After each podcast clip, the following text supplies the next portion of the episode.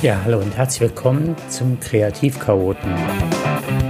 Mit der Folge 37, Teil 1, Fokussiert bleiben.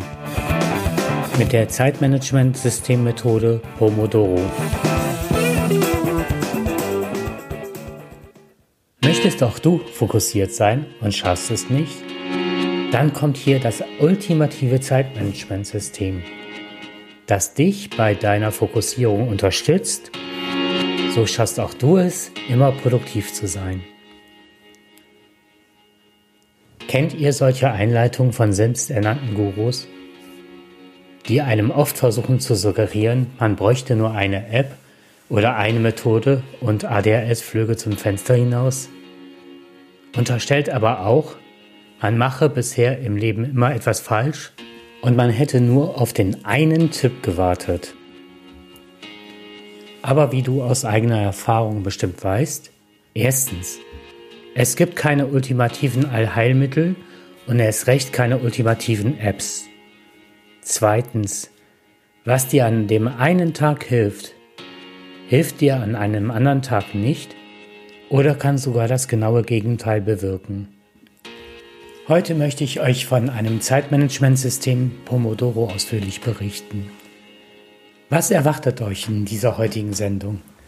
Zuerst einmal stelle ich euch das Pomodoro Zeitmanagementsystem im Allgemeinen vor.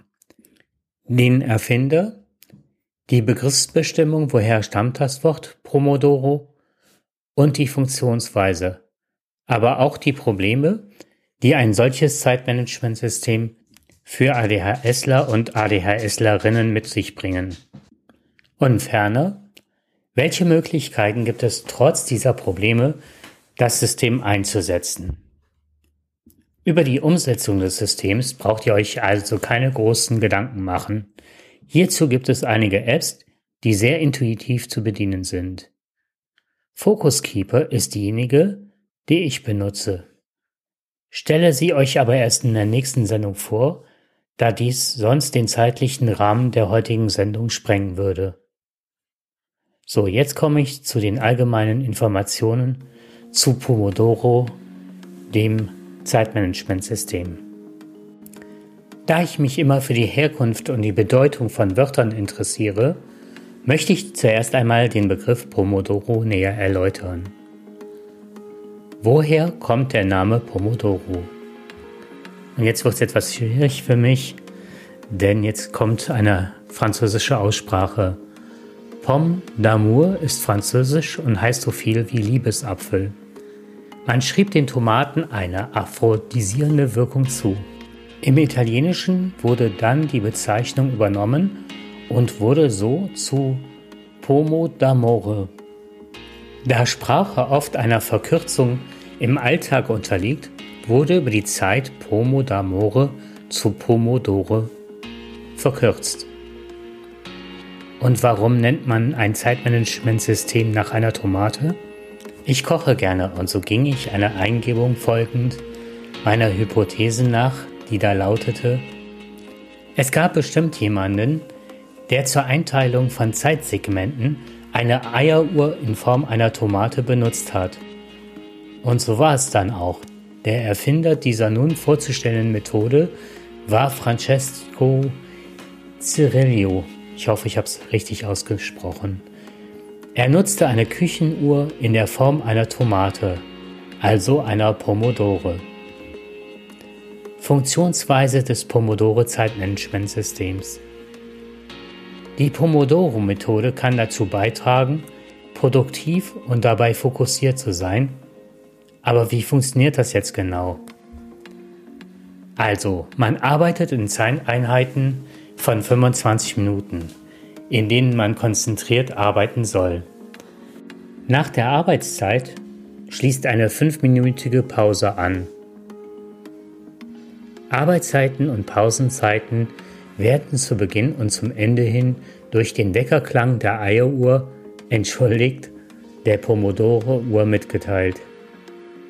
In der fünfminütigen Pause steht Erholung und Ablenkung auf der To-Do-Liste. Danach folgt dann die nächste Pomodoro-Einheit. Vier Pomodori so nennt man die Mehrzahl dieser Zeitabschnitte, bilden einen Block. Danach sollte sich eine 15 bis 20-minütige Pause anschließen. In Vollzeit sind 16 Einheiten vorgesehen. Nun kommen wir zu den möglichen Problemen mit der Pomodoro-Technik bei Menschen mit ADHS. Ich nenne im Folgenden immer das aus meiner Sicht auftretende Problem und wie man das jeweils lösen könnte. 25 Minuten sind gerade für Kinder, aber auch für Erwachsene oft zu lang. Lösung? Man könnte die Zeit verkürzen. Über diese Verkürzung sollte man sich aber im Vorfeld Gedanken machen, wie groß eine Verkürzung sein sollte. Denn der Betrug, also der Selbstbetrug, lauert an jeder Ecke. Bei Kindern sollte man die Zeit verhandeln, diese dann aber auch einfordern.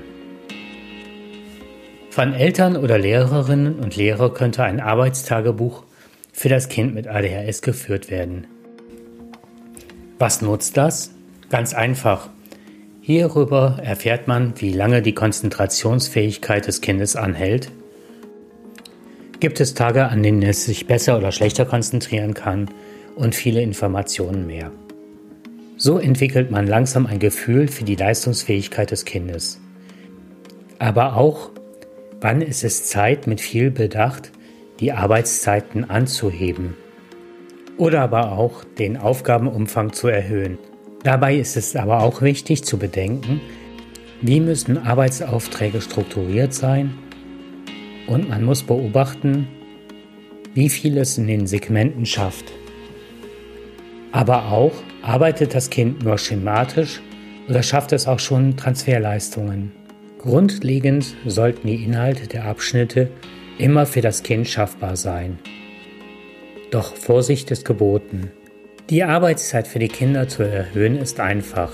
Schwer hingegen ist es, das einmal verlorene Interesse an dem System zurückzubringen, wenn es wegen Überforderung verloren gegangen ist. Bei Kindern mit ADHS hat sich immer bewährt, dass man ihnen beispielsweise im Fach Mathematik Karteikarten mit einzelnen Matheaufgaben gibt, statt eines gesamten Arbeitsblattes. So haben sie das Gefühl, dass sie ganz viel Arbeitsleistung in kurzer Zeit erbringen. Das hat einen spielerischen Charakter und steigert das Selbstbewusstsein und das Selbstvertrauen in die eigene Leistungsfähigkeit. Ein weiterer Vorteil ist, dass es den Fokus nicht verliert und Wahrnehmungsprobleme durch Ablenkungen durch das Arbeitsblatt bleiben erspart.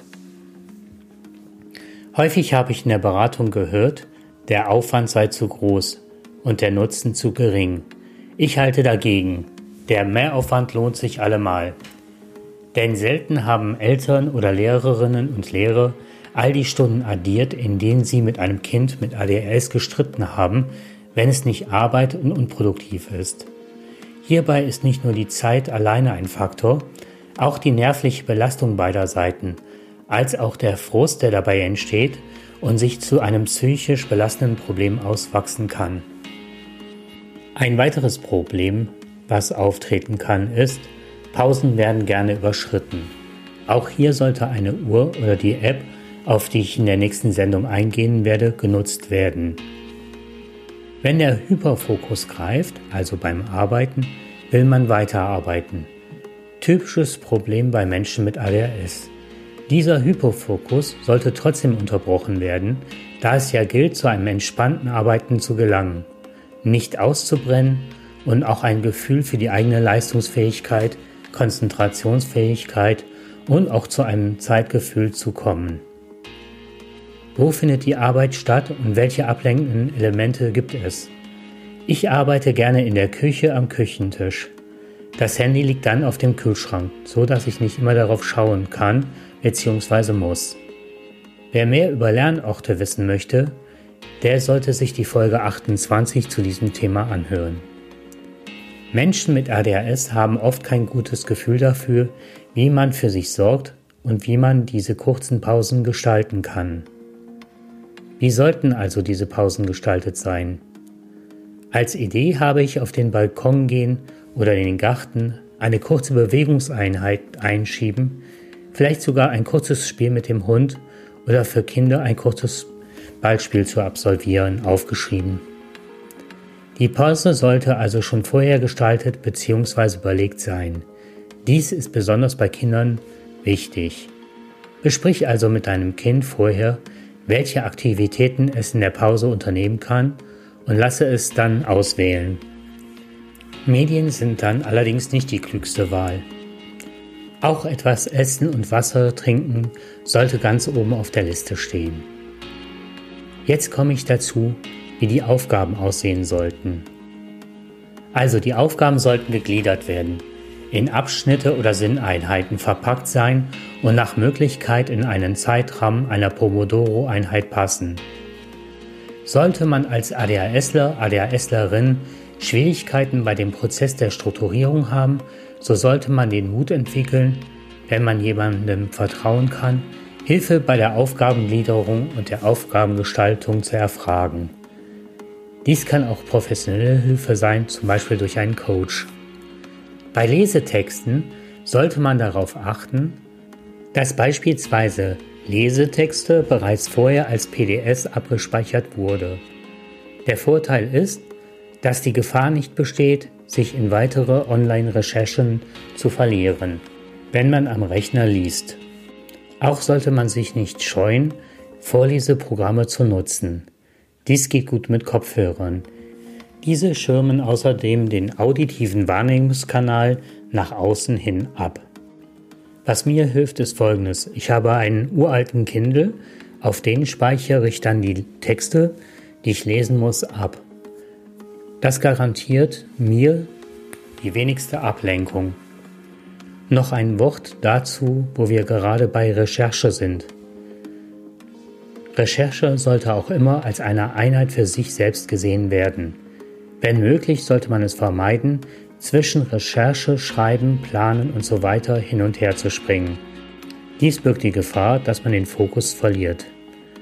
Die Fokussierung ist das A und O, um schneller, effektiver und zielgerichteter zu arbeiten.